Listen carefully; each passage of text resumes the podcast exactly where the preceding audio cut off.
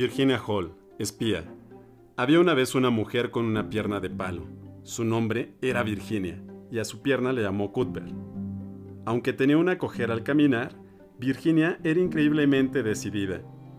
Cuando la Segunda Guerra Mundial estalló, se unió a las fuerzas especiales británicas y cruzó el Canal de la Mancha para ayudar a la resistencia francesa a combatir a los nazis. Virginia era una artista del disfraz.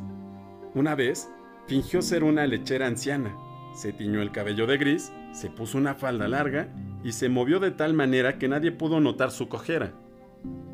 Se las arregló para enviar mensajes secretos de radio en los que advertía a los aliados sobre los movimientos de las tropas alemanas.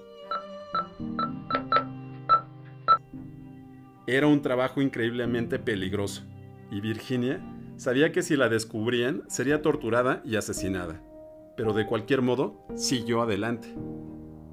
La dama coja, como se le conocía, era considerada la más peligrosa de todos los espías aliados.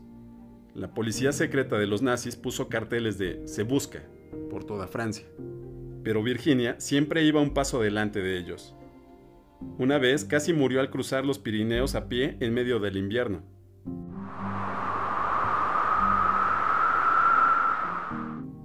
Envió un mensaje de radio a Londres diciendo, Tengo problemas con Cuthbert. Nadie entendió que hablaba de su pierna. Si Cuthbert te está causando problemas, le respondieron, haz que lo eliminen.